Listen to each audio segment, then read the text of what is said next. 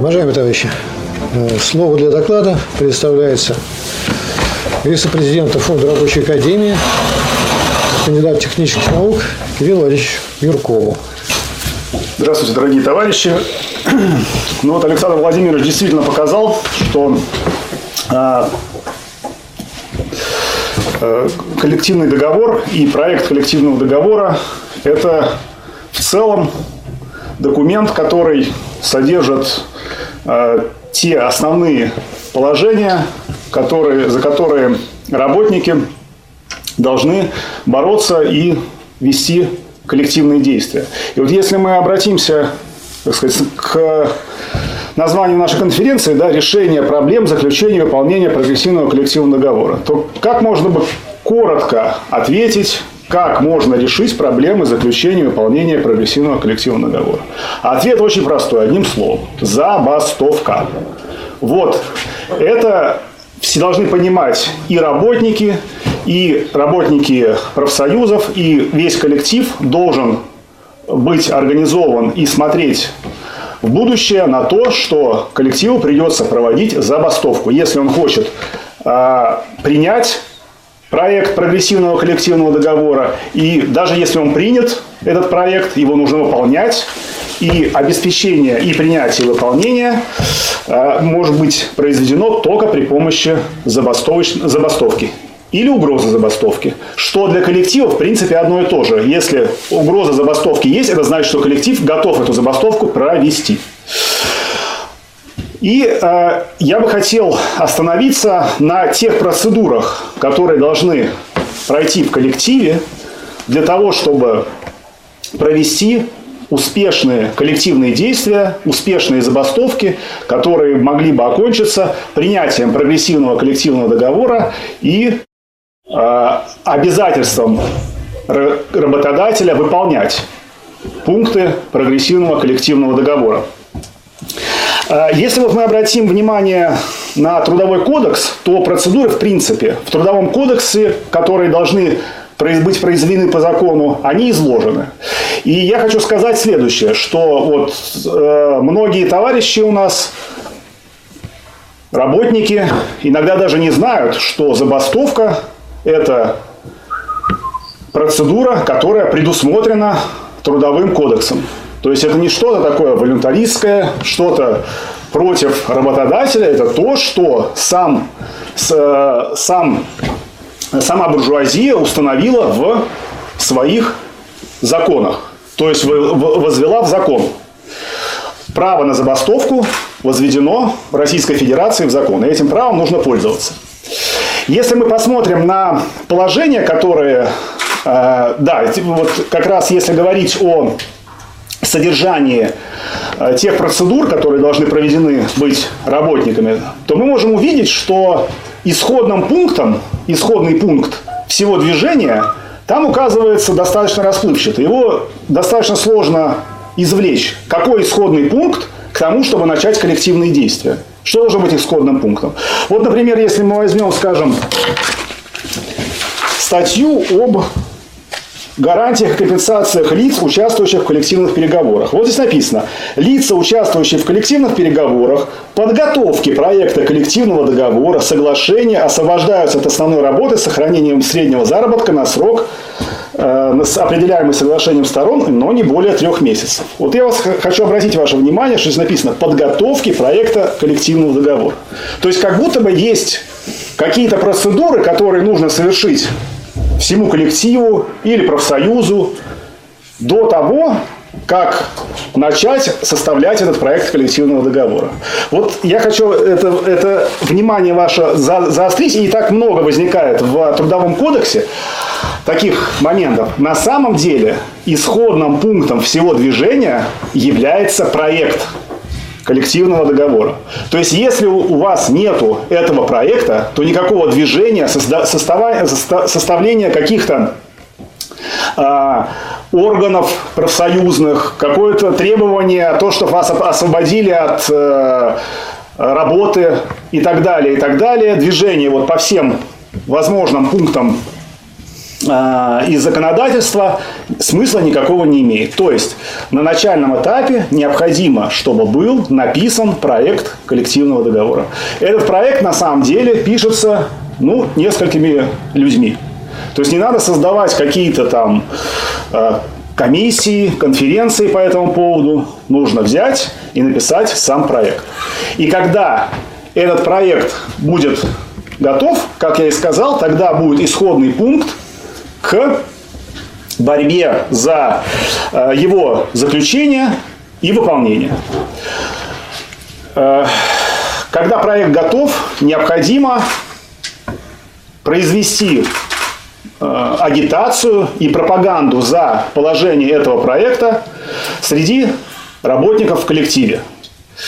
Поскольку, поскольку проект прогрессивный, мы говорим о прогрессивном проекте, Александр Владимирович объяснил нам, что такое прогрессивный проект, то, в принципе, такая процедура э, для, для того, чтобы получить поддержку в коллективе, она не должна быть очень сложной. Потому что главное работникам разъяснить, что содержание пунктов коллективного договора выгодно всем работникам без исключения. То есть оно не, это не помощь каким-то отдельным цехам, отдельным групп работников.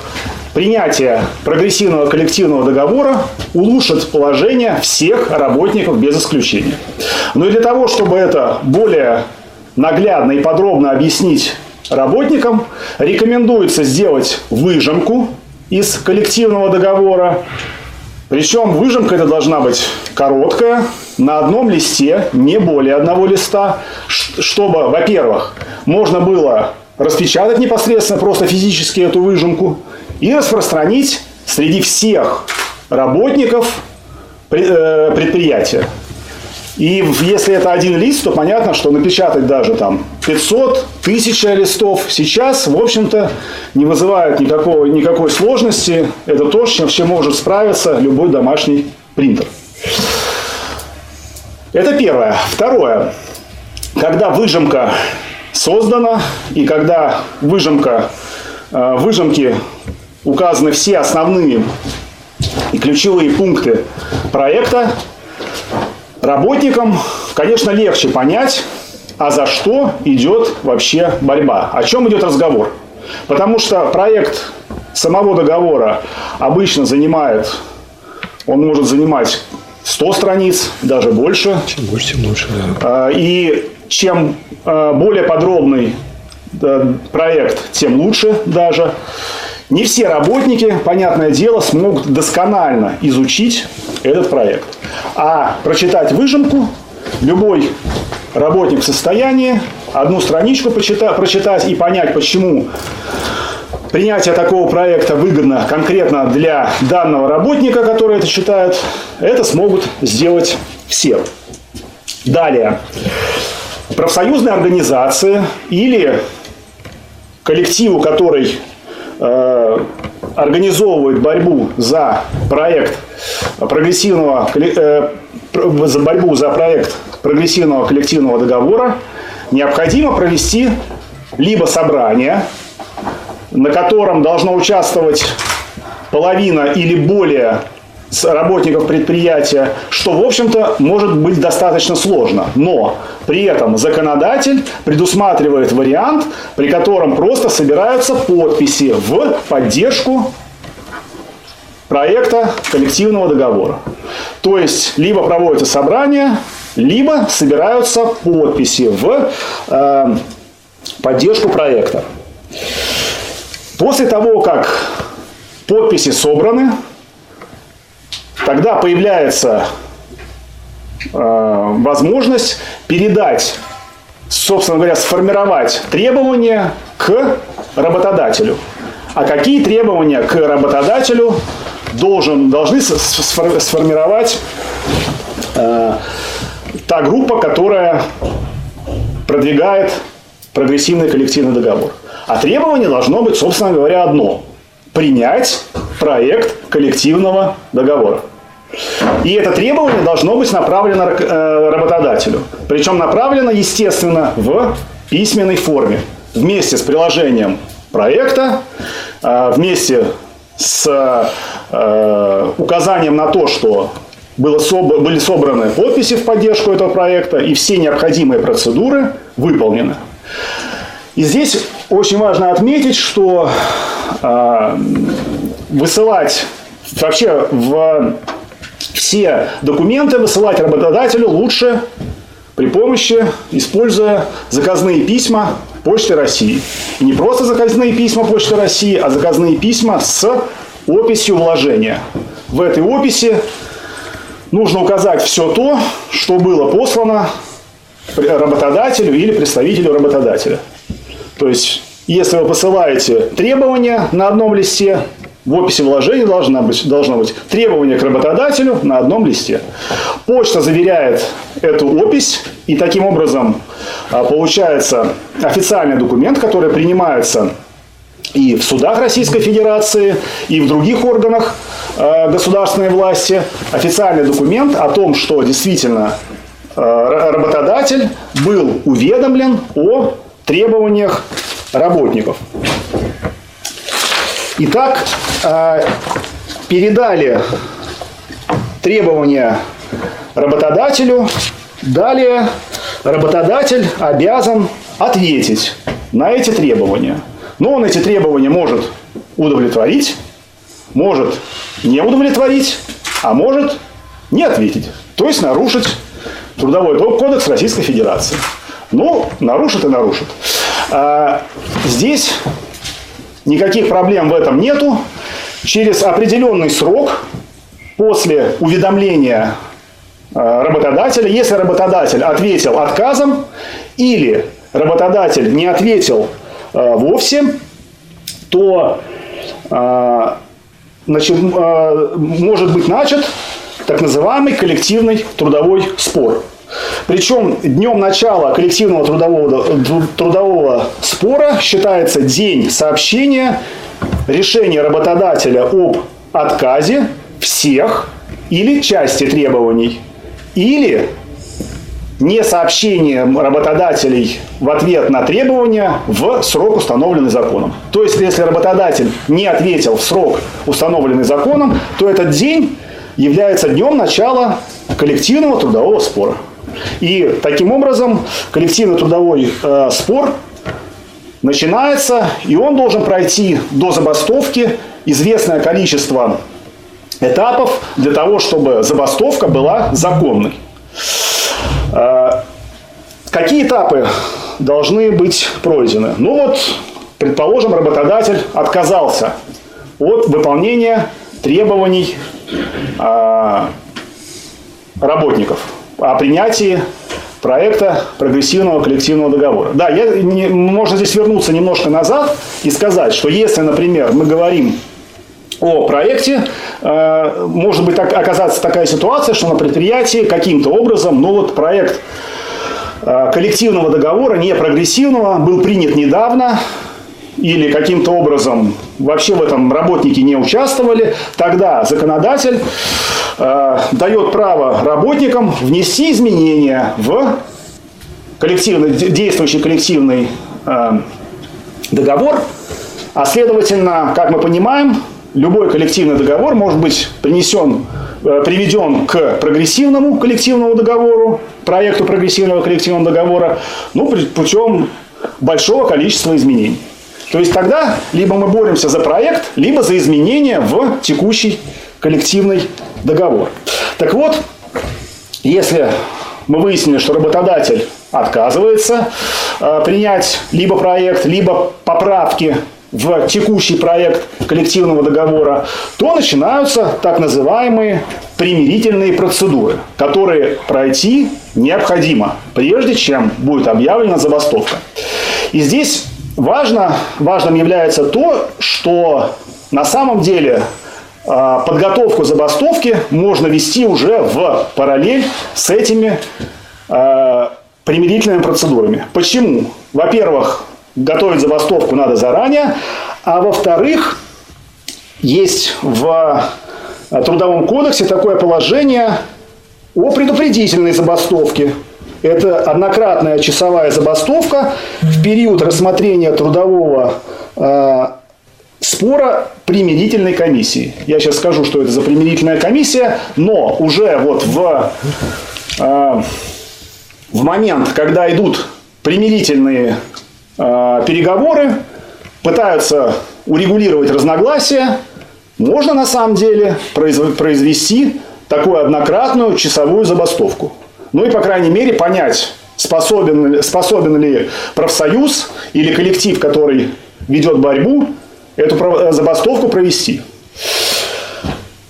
Возвращаясь к примирительным, э, э, к примирительным процедурам, их существует в законодательстве три, три шага. Первый шаг первая примирительная процедура, которая обязательно должна пройти, это рассмотрение коллективного трудового спора примирительной комиссии. Что это, что это значит? Это значит, что э, создается примирительная комиссия, в которую входят представители трудового коллектива и представители работодателя, и они пытаются там договориться. Но понятное дело, что эта договоренность ни к чему на деле привести не может. Но Здесь представителям работников важно понимать, что им нужно зафиксировать, э, зафиксировать акт разногласий, то есть зафиксировать то, что к, по вот тем пунктам основным, которые указаны в проекте коллективного договора, к э, примирению, да, к, согла- к согласию прийти не удалось. И этот акт должен быть составлен и подписан двумя сторонами. А если он не подписан со стороны э, если он не подписывается со стороны работодателя, тогда его подписывать, ну, нужно, необходимо, чтобы подписала со стороны работников и обязательно выслала копию этого э, протокола разногласий работодателю. Опять с теми же самыми процедурами, которые я уже обговорил в, с, с участием Почты России. Дальше. Следующая примирительная процедура, которая предусмотрена, это рассмотрение коллективного трудового спора с участием посредника. И здесь что важно? Для коллектива здесь важно, чтобы был выбран правильный посредник, и его кандидатура была предложена. Скорее всего, если представители коллектива выберут правильного посредника, то понятное дело, что э, представители работодателя от такого посредника откажутся. И таким образом э, вот эта примирительная процедура пройдет, она будет зафиксирована, то есть опять мы все фиксируем, но она прошла неуспешно. То есть никакого успеха, никаким успехом она не увенчалась. Ну и дальше э, последняя примирительная процедура, которая предусмотрена, предусмотрена законодательством Российской Федерации, это рассмотрение коллективного трудового спора в трудовом арбитраже.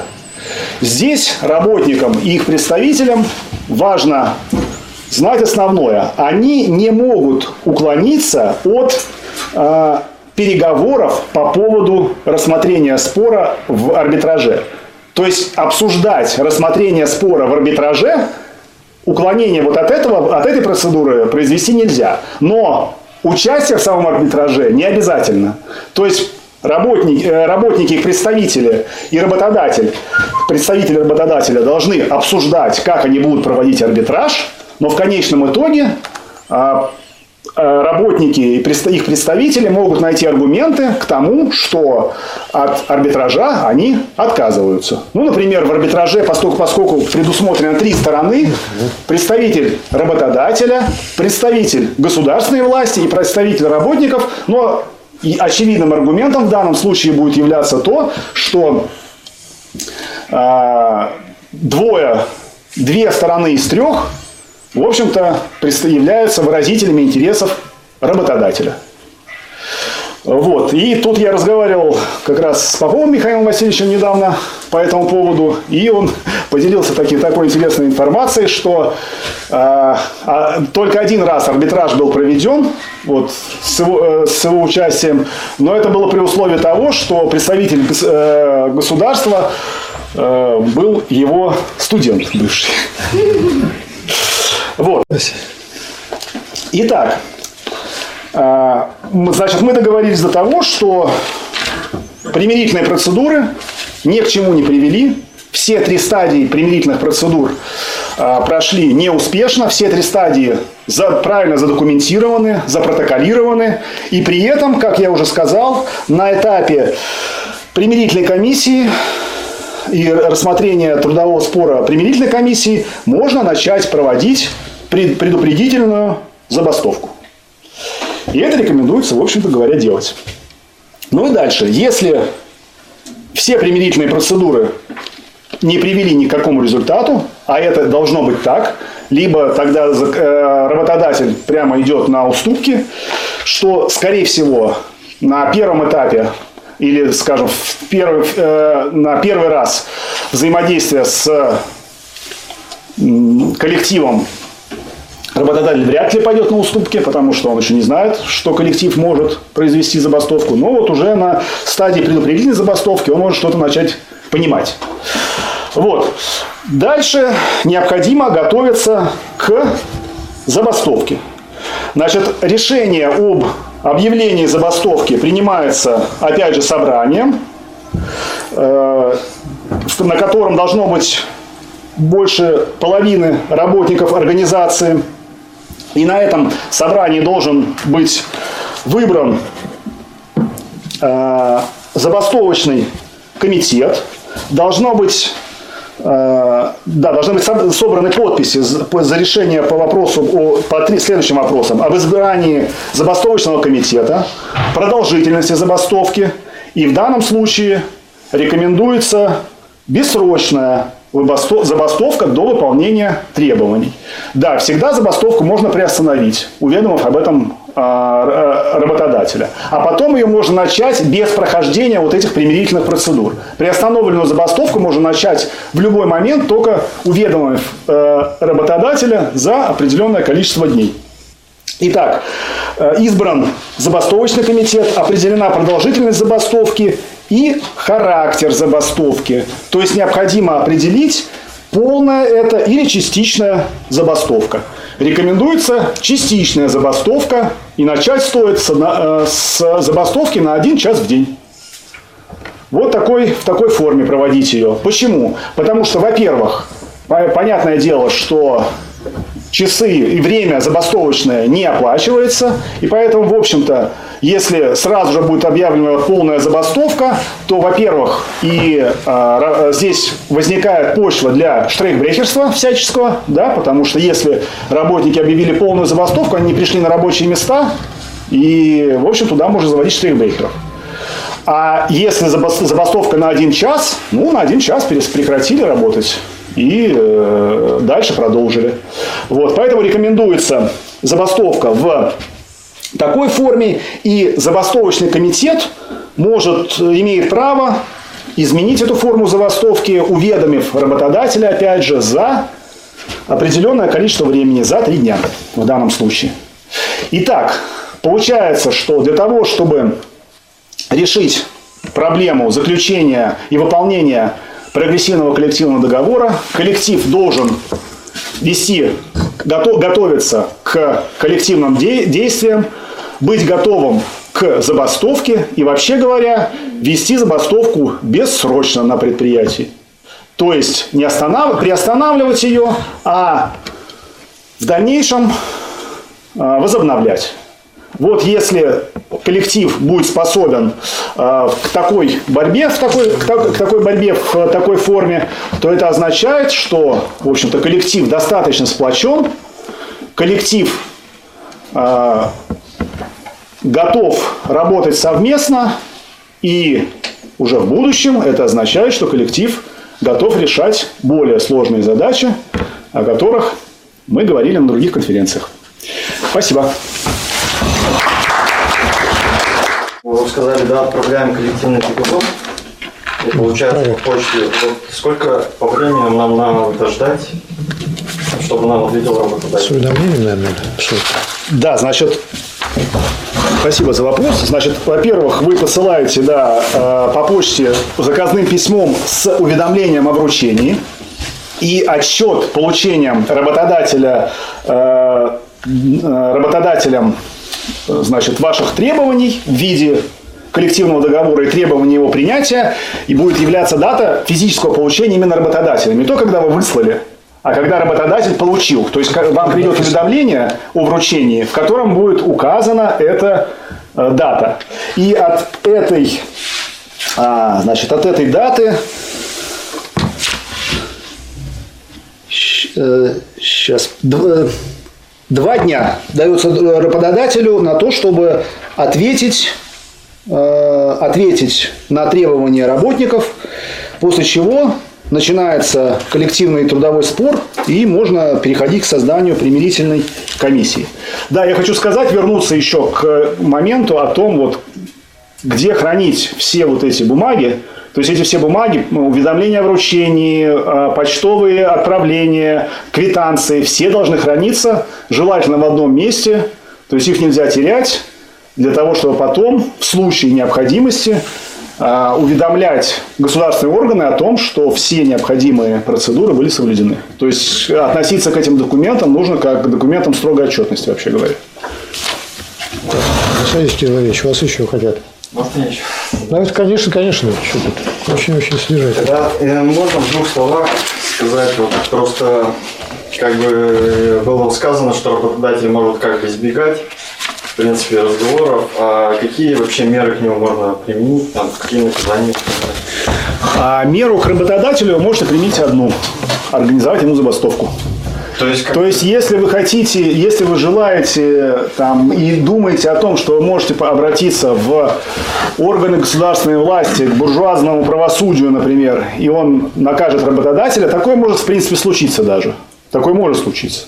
Но рассчитывать на это и уповать на это не стоит можно э, сообщать органам государственной власти о том, что работодатель на контакт не идет, писать соответствующие письма, но при этом вам никто, э, при этом всю, всю процедуру забастовки и подготовки к забастовке останавливать ни в коем случае нельзя. То есть это такой параллельный процесс, который может вам помочь, а может и не помочь. Еще раз, наказать работодателя можно только забастовкой. И к этому надо готовить коллектив. А вопрос такой, если, например, э, предприятие, а, на котором вообще запрещена законом забастовка проводить, то есть теплоснабжение, электроснабжение а, микрорайона. Конкретно в нашем а Просто ситуация, не ситуация, а вот предприятие, оно состоит из нескольких цехов. Но основной деятельностью является это вот теплоснабжение, электроснабжение. А, но это по количеству рабочих а, это минимум, кто занят на данном направлении. А остальные цеха – это машиностроение. Э, и ну, вот если разделены цеха, да, то есть там есть гараж, есть э, э, машиностроительный цех, э, цех э, полимерной обработки. Ну, то есть это вот не попадающие под э, данное направление. Как здесь вот как-то возможно разделить? Может быть, минимум работ расписать. Вот. Ну, то есть, например, работают. Не останавливая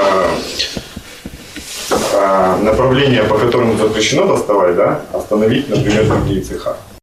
Да, во-первых, спасибо. Действительно, вот есть статья 413, которая называется «Незаконные забастовки».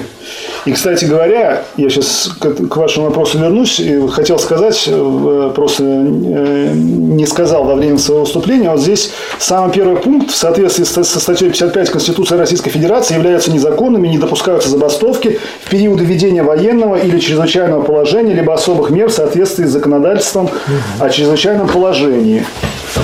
А, значит, здесь к этому пункту надо относиться формально. То есть, пока военное чрезвычайное положение у нас не введено, я, я уверен, что сейчас вот в связи с текущей обстановкой работодатели будут сообщать, ну как у нас специ, такое вот специальное положение сейчас, у нас вот идет спецоперация и так далее. Что вы баламутите тут воду? Мы все должны сплотиться как один. э, вокруг работодателя. Вот. Но на самом деле речь идет только об, об, об объявленном военном или чрезвычайном положении. Пока такое положение не объявлено и не просматривается э, в Российской Федерации. Да, и действительно, пункт Б. В организациях, непосредственно связанных с обеспечением жизнедеятельности населения, энергообеспечение, отопление, теплоснабжение, водоснабжение, газоснабжение, авиационный, железнодорожный водный транспорт, связь больницы.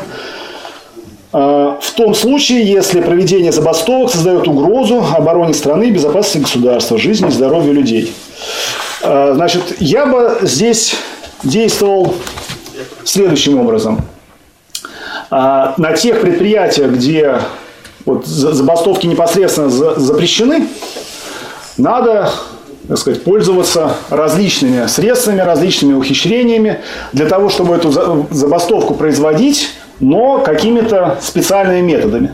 То есть не э, проводя официальную забастовку. Вот мы знаем, как это делали авиадиспетчеры, которые то переели, то не доели, у них то пробежка, то еще что-то, а обязательным допуском к работе является э, прохождения медицинского осмотра. Ну и медицинский осмотр, соответственно, всем составом не проходят. Это один из вариантов, я бы сказал, что это такое творчество коллектива уже на самом рабочем месте. Да, в этом случае нужно коллективу задуматься, как и в какой форме эту забастовку проводить правильно. Вот я думаю, что здесь коллективу придется проявлять какое-то творчество. Это коллективные действия, результаты которых эквиваленты результатам забастовки. Вот как-то так, если сформулировать. Вот это то, что делает доктор. А вот по второй части вопроса, что, спешим. например, э, э, одни цеха остановить, а, допустим, это направление там не останавливать э, теплоснабжение. Как-то вот так вот разделить можно? С точки зрения законодательства я вот не готов ответить, будет ли это законно. Надо э, вот значит забастовка объявляется собранием, на котором участвует э, половина коллектива. Вот тут как получается? Максим Михайлович, там еще ведь есть э, определение минимума необходимых работ которые да, выполняются. Да. Вот запишите это необходимые работы, что это, это подразделение будет выполнять его. Кстати, да. И тогда не бастует. Я вот хотел добавить Конечно, к э, вопросу, э, ну, ответ как к вопросу, что есть 412 статья Трудового кодекса. Как раз обязанности сторон коллективного трудового спора в ходе забастовки. Э, и вот здесь написано, что перечень минимума необходимых работ, выполняемых в период проведения забастовки, работниками организаций, деятельность которых связана с безопасностью людей, обеспечением их здоровья и жизненно важных интересов общества, каждой отрасли экономики разрабатывается и утверждается федеральным органом исполнительной власти вместе с профсоюзами, и порядок разработки и утверждения перечня минимум необходимых работ определяется правительством Российской Федерации. То есть забастовки не запрещены, просто их надо проводить с выполнением минимального объема работы. Да, и вот этот перечень надо согласовать, а вот как это согласовывается, Минимум. С максимум на самом деле всегда удачу. Пожалуйста, пожалуйста. Есть один момент просто насчет забастов как раз а, теплоэнергоснабжение должно обеспечиваться. У нас, да. Как раз моментом, к которому раз будет уголовного. Вот. Тут какой э, действует метод? Действует действительно так называемая итальянская забастовка или работа по правилам по-другому. Этот момент чем хорош? То есть, выполняя эту работу, вы выполняете настолько хорошо и придираете ко всем пунктам, что с вас как бы и ничего взять нельзя. При этом работа на станции, допустим, останавливается в принципе.